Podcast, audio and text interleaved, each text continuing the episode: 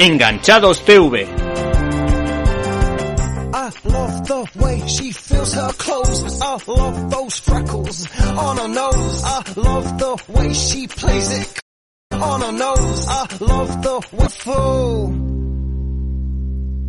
She's so lovely. She's so lovely. She's so lovely. She's so lovely. Hoy en Enganchados TV te recomendamos la serie de Mandalorian. ¿Sí?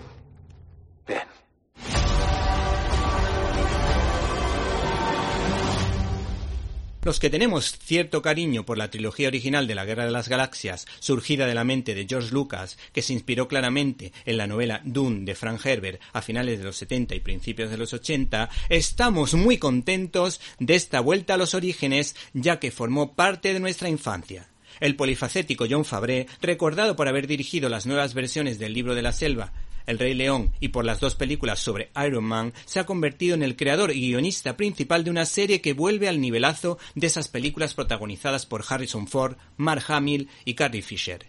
Esta serie de Mandalorian consta de ocho capítulos de 40 minutos como mucho, que están siendo mano de santo y sirviendo como bálsamo para hacer más ameno el confinamiento por su carácter familiar, puesto que este tipo de productos no suele abundar en las plataformas habituales.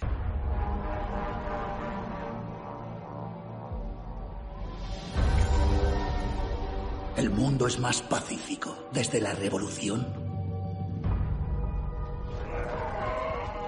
Es una pena que tu pueblo haya sufrido así.